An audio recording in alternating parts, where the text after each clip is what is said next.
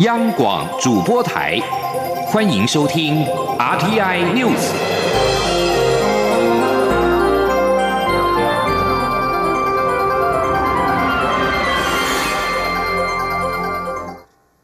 各位好，我是主播王玉伟，欢迎收听这节央广主播台提供给您的 RTI News。今天是二零一九年五月七号，新闻首先带您关注。世界卫生大会 （WHA） 网络报名在六号已经截止。外交部表示，中国再度以一中原则蛮横阻挠台湾出席世界卫生大会 （WHA）。外交部与陆委会都对中国表达最严正的抗议与强烈谴责。外交部表示，台湾不是中国的一部分，台湾一天都不归中国政府管辖。中国外交部及国台办六号再度以一中原则，并曲解联大第二七五八号决议以及 WHA 第二十五之一号决议，蛮横阻挠台湾出席世界卫生大会，甚至未称台湾缺席 WHA 不会造成国际防疫缺口。对此，美国国务院重申支持台湾有意义参与国际组织，并且表示将台湾排除于全球卫生安全与执法网络之外，可能会形成危险漏洞。外交部表示，中国压迫世界卫生组织 （WHO） 排除台湾的做法，完全背离世界卫生组织宪章所揭蔽的一位普世人权，丝毫不在乎台湾两千三百万人民的健康福祉，这只会再次引起台湾人民对中国的憎恨。即使没有获得邀请函，卫福部发言人王哲超表示，卫福部长陈时中仍然会率团到瑞士日内瓦，让国际看见台湾对世界卫生的贡献。而根据卫福部的规划，陈时中将在五月十七号深夜出发，预计在二五月二十三号或二十四号返国。台湾口蹄疫防疫二十三年，如果到今年的六月底持续没有案例发生，那么会主委陈其仲在昨天出席了。家畜卫生试验所检视口蹄疫及非洲猪瘟检视现况的专家会议，在场外受访时表示，农委会将向世界动物卫生组织 OIE 申请成为非疫区，期望 OIE 在明年的五月大会上宣布，届时台湾与日本并列东亚唯二的口蹄疫非疫区。都军续产的农委会副主委黄金城说明，台湾目前是施打疫苗状态下的口蹄疫非疫区，而为了成为不不施打疫苗的非疫区，前置作业就花费了两年时间准备，确认环境当中没有活病毒，并且向行政院报告多次，才有勇气拔针，也就是从去年七月一日起停打疫苗。黄金城表示，根据 OIE 的规定，口蹄疫疫苗拔针满一年，到今年六月底没有案例发生，撑过这一个多月，台湾就可以向 OIE 申请成为非疫区。口蹄疫拔针任务成功在望，不过中国大陆非洲猪瘟疫情严峻，台湾没有非洲猪瘟，政府跨部会防疫，农委会官员认为，将来要恢复猪肉出口，不能够让非洲猪瘟入侵。即将焦点转到立法院，立法院教育文化委员会在六号邀请文化部长郑丽君专案报告台湾文博会的执行执行的政策检讨以及精进作为。郑丽君表示，文博会在历经两次的转型，确实成功提升参观人数与交易产值。郑丽君表示，文化部目前正在研议修正《文化创意产业发展法》，希望能够找出更多政策工具，进一步提升文创产业的文化经济效益。请您观望记者江昭伦的采访报道。二零一九年台湾文博会顺利落幕，今年文博会大获好评，参观人数约三十五万人，创历史新高，交易产值预估可达新台币六点五亿，也都较往年成长。这样的成果获得立法院教委会朝野高度肯定。郑丽君指出，文博会历经两次转型，第一次转型是在二零一五年，强调城市级展场以及与生活的结合；二零一六年第二次转型，带入文化思考，结合台湾在地文化特质，从参观人数与产值逐年提升的成果看来，证明文博会结合策展与商展的转型形式是成功的。郑丽君说：“呃，策展。”结合商展啊，那么文化这个议题、文化思考啊，价值带动产值啊，跟产业的结合，那么从人数跟产值来看，基本上也是有啊这个带动的这个效果。郑丽君表示，文化内容的创造来自于生活，文化经济的核心来自于价值的创造与传播。文化部配合文策院三读通过，目前正着手研议文创法修法，希望从文创法分类范畴的调整，以及纳入相关税制、带动市场投融资等面向，看是否有更新的政策工具，强化台湾文化创意产业的文化经济效益。郑丽君说：“那目的就是希望能够呃来呃支持跟进一步来发展呃我们的文化啊创意产业相关的领域。那我们现在是比较是呃希望从呃文化经济的。”概念哈，来进一步啊，来啊，形塑我们未来的一个政策的体系。对于立委们建议，文博会未来应考虑移师其他城市举办，郑丽君对此表示，国际展会在特定城市举办有一定的好处。这几年文博会实际上也有扩大地方参与。立委们的建议，文化部会在与策展委员会以及民间团体讨论，在六个月内提出更完整的报告，让台湾文博会更符合各界期待。中央我们电台记者张昭伦台北采访报道。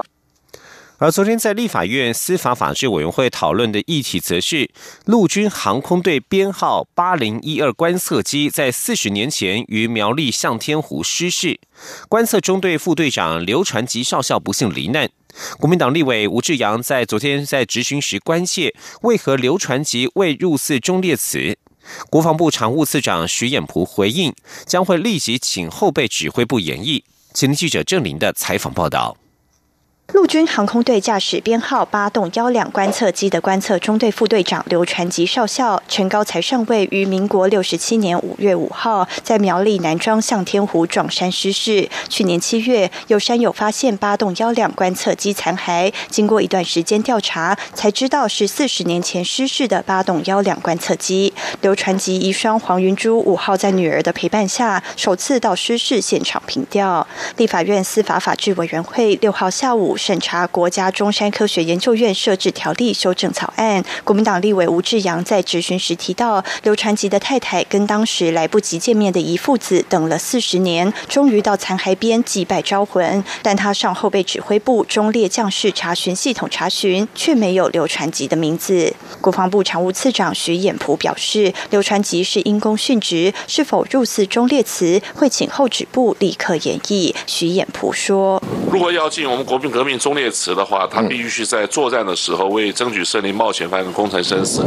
那这位刘传吉少校他是因公殉职，那我们有关啊，他有关是不是要可以入祀啊？地方忠烈祠这一部分，我们请后备指挥部啊立刻会纳入演绎。吴志阳说，这个状况跟之前在处理紧急救难的护理师是在运输的时候出事就不算，没办法符合大家的情感。希望不要今天公祭，明天忘记，国军一定要好好处理。央广记者郑。林采访报道。继续关注则是劳动权益。桃园市空服员职业工会已经关闭长荣分会会员入会，预计五月十三号启动罢工投票。不过，工会在六号前往劳动部抗议。他们指出，长荣航空开始约谈基层空服员，询问罢工期间的意愿、服勤的意愿。若是加入罢工，恐怕有不利待遇，让许多空服员心生恐惧。对此，劳动部回应：长荣如此的做法有违法的疑虑，呼吁长荣航空给予善意回应。前天记者杨文军的采访报道。陶师傅护航长荣，陶师傅护航长荣，长荣航抹黑工会，长荣航抹黑工会，劳动部出来表态，劳动部出来表态。桃园市空服员职业工会六号赴劳动部抗议，他们指出。近期启动罢工前的相关程序，却遭到桃园市政府和长荣航空公司两面夹攻，四处抹黑，要求劳动部表态。桃园市空服员职业工会秘书长郑雅玲指出，首先，桃园市政府劳动局在调解委员会时提出，长荣日资费不少于华航，所以不用提高劳动条件，但却没有任何劳方委员签名，是否合法？第二，长荣航空公司批评工会罢工投票漏洞百出，但事实上劳工投票根本还没开始，希望请劳动部说明这些程序都是合乎规定。第三，目前长荣航空不断约谈空服员，询问罢工期间服勤的意愿，若加入罢工将有不利待遇，让许多空服员心生恐惧，是否有违工会法？郑雅玲说：“长荣航空其实现在已经开始不断的约谈我们的会员，来去调查他们有没有在罢工期间服勤的意愿。就是你没有服勤的意愿，你配合工会活动，有可能会有任何不不利的待遇。”劳动部劳动关系司科长金世平指出，桃园市劳动局这份报告有局限性，请长荣航空无需过于琢磨，且罢工投票只要符合直接未记名原则，就没有违法疑虑。另外，工会法第三十五条第一项已有明文规定，不得因为员工加入工会、参与工会活动或担任工会职务及支持罢工而有打压等不当行为或不利对待。呼吁长荣公司，如果当劳工是家人，应试出最大的善意跟诚意，尽可能回应工会需求，积极跟工会对话，相信工会会感受到，也会有善意回应。中央广播电台记者杨文君台北采访报道。继续关注财经焦点。美国总统川普无预警宣布，十号开始将提高对两千亿美元中国商品课税税率，调高至百分之二十五。经济部次长王美花在六号指出，美方此举可能是希望加速完成与中国的贸易协商，不过厂商都应该要做好心理准备，贸易战恐怕不会因为协商完成而有美好的结局。而中经院学者则是指出，政府除了引导台商回流之外，也应该加强相关配套，协助无法回流的台商前进东南亚，甚至引导台商热钱回台，带动经济发展，创造就业。前天记者谢嘉欣的采访报道。美中贸易协商逐渐进入尾声，不过美国总统川普无预警在网络发文指出，由于中方试图重新协商，因此自十号起将对两千亿美元中国商品调高课税税率至百分之二十五。经济部次长王美花六号受访指出，川普喜欢在第一时间发表看法，从好的方向看，是他希望促成协商结论，但同时也表达强烈决心，谈不完就是大家看着办，希望中方做出改变，而不是只是多买美国产品。王美花也提醒厂商做好心理准备，因为这将是长久战。他说：“美中一直在谈说可能会有一个协议，可是大家都看到一个提醒，就是说，即使有协议，美中之间会有不同的摩擦，还是一个长久战啊。没有，就是说有协议，就好像 happy ending 的这样，好，应该都还是心里有准备。”中经院 WTO 暨 RTA 中心副执行长李纯则分析，川普此举有两种可能：一是施加压力推一把，以加速完成协商；二则可。可能是眼看协商濒临破局，便先发制人。他说：“他四月底讲说四周内会完成，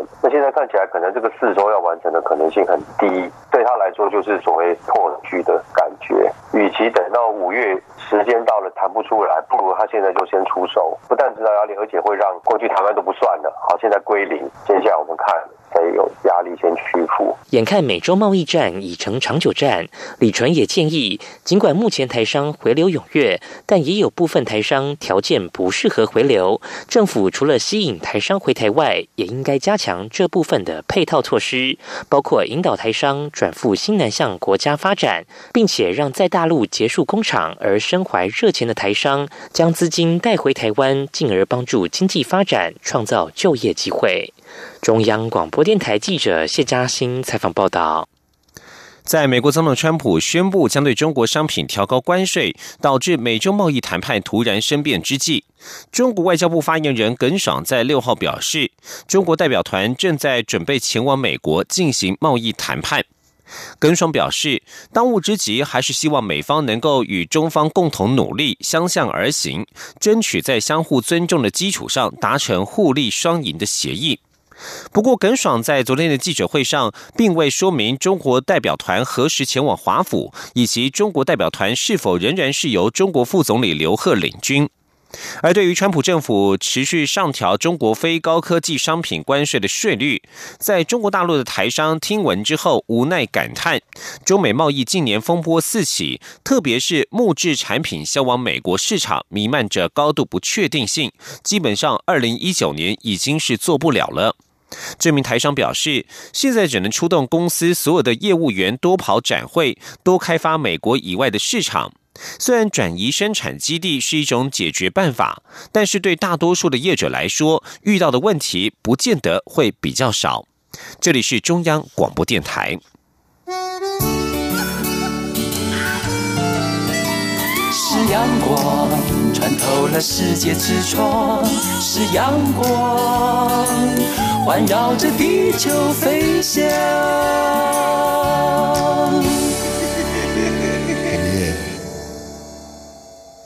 各位好，我是主播王玉伟，欢迎继续收听新闻，关注政坛焦点。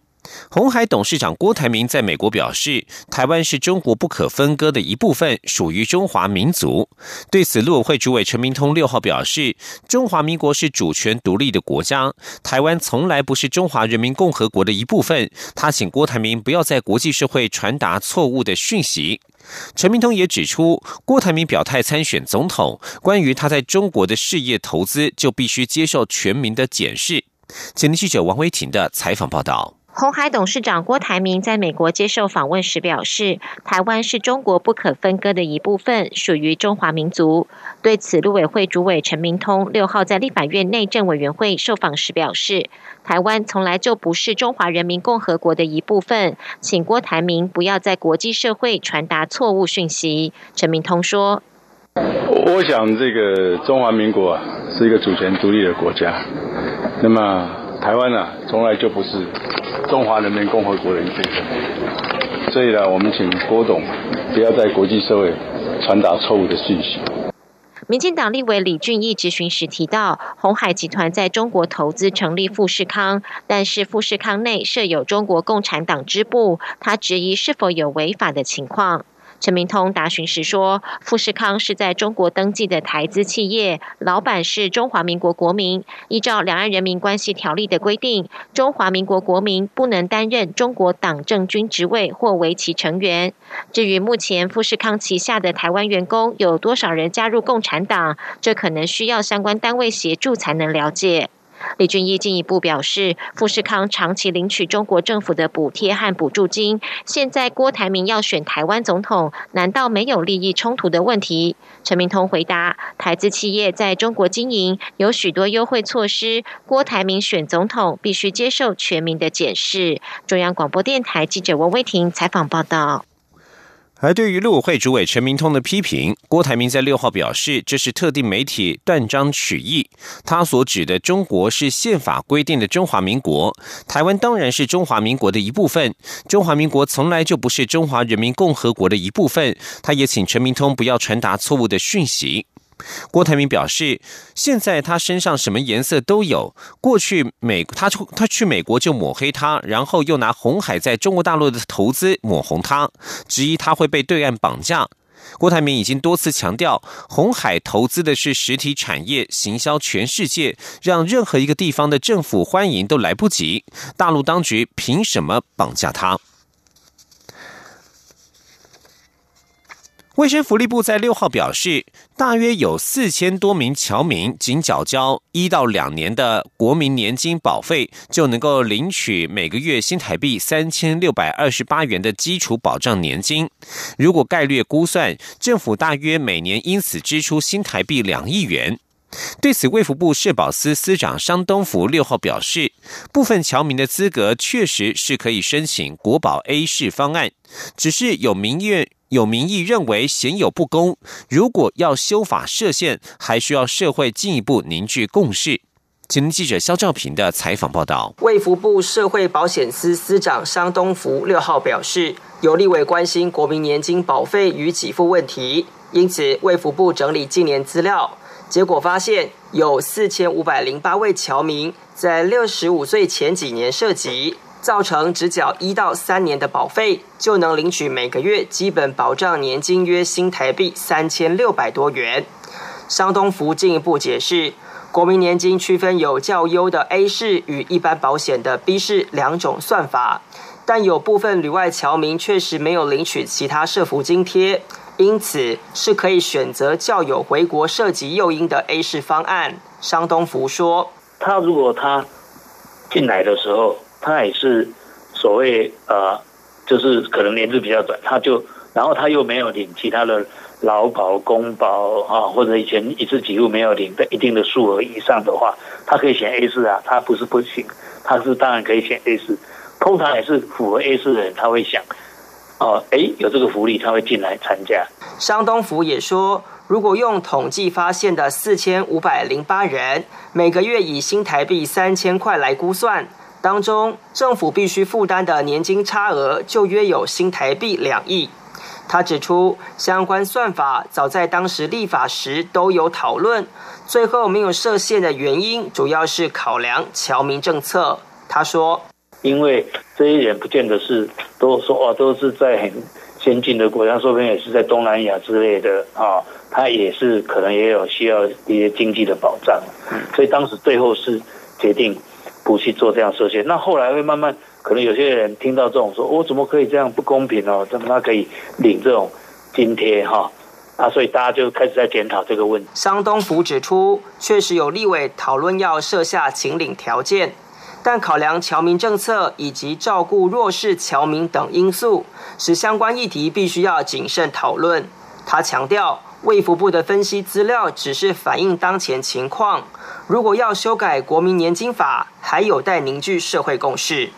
中央广播电台记者肖兆平采访报道。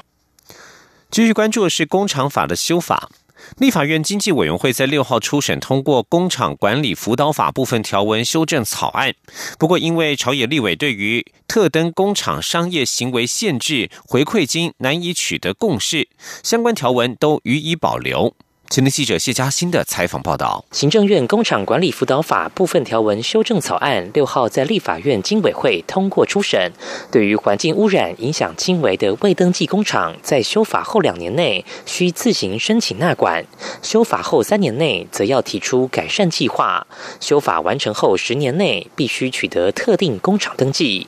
不过，针对特登工厂在完成用地变更前是否要限制商业行为，还有回馈金比例、用途等，朝野并无共识，相关条文都保留送朝野协商。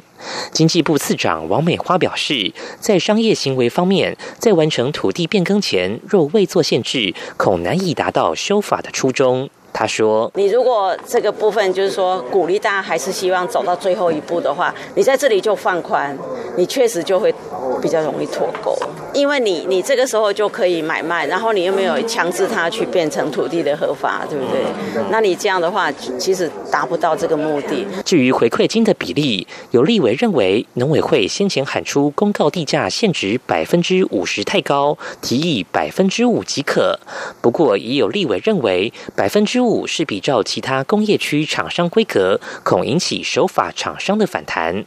还有立委建议可以依照产业别来定定比例。王美花会后说明，此事还在和农委会研商，农委会也表态要检讨。但若依照产业别来定比例，经济部也陷入两难，需考量到公平性。同时，各地方政府对公告地价限值的做法也不一致，这些都还要与地方深入沟通，而立委们的意见都将纳入跨部会讨论。王美花强调，除了母法本身审查以外，相关配套子法要怎么定定也很重要，目前都在同步处理。中央广播电台记者谢嘉欣采访报道。财经讯息。台湾汽银在六号公告，从七月份开始，西屯南新东路分行营业时间将恢复至下午三点半，打响了公股行库取消延长营业时间服务的第一枪。其余的公股行库也正在评估当中，或是同样朝取消的方向演绎。立法院财政委员会在二零一零年曾经决议，为了体恤民众上班赶银行三点半关门不易，要求八家公股行库至少挑出两家分行试办延长营业时间至下午五点。民进党立委江永昌指出，根据各公股行库评估，这些年在延长营业时间上门的客户相当少，与投入成本并不相当。公股行库资源应该集中在必要业务之上，例如发展数位科技或更多的便民服务。特别是进入数位金融时代，很多提存业务都可以线上进行，不应该浪费公帑在实体分行延长营业时间。若是公股自行评估认为效益不彰，支持取消服务。财政部次长阮清华表示，尊重各公股行库自行评估的结果，重点在于是否能够达到当时试办延长营业的目的。近年金融科技发展快速，环境与当初试办已经不同，延长营业分行时间能够提供的只剩下简单的存款、提款及咨询收件服务，实际上来客数不多。而为了服务民众，过去民营的银行也曾经有百家分行营业到下午五点，但是目前只有少数的分行仍然延长营业时间。美国在台协会 AIT 内湖新馆在六号启用，AIT 在脸书发文表示，已经全面恢复办公。上午六号上午，在新馆为两位可爱的新生儿发出了首张海外领事出生证明。A I T 内湖新馆位在金湖路一百号，历时九年，耗资约二点五五亿美元，约合新台币七十六亿元打造。新馆不仅现代化、对环境友善，更是台湾第一座由外国驻台机构自己打造的建筑。A I T 新馆主要建筑物可见美国国徽高挂旗上，旗杆也升上美国国旗。A I T 台北办事处及领事组过去位于信义路，但是农业组、商务组、美国中心等单位则是在不同的地点。搬迁到内湖新址之后，集中四散各处的 A I T 相关单位。关注文教消息。由高雄一手大学举办的国际文化艺术节，六号不受雨势影响热闹开幕。一共有一百多位来自菲律宾、印尼、越南、香港等地的校内外籍生齐聚一堂，有不少人是穿着传统服饰亮相，或是带来舞蹈演出。今年的国际文化艺术节还举办世界青年高峰论坛，让学生们讨论各国环境永续的议题。请听记者陈国维的采访报道。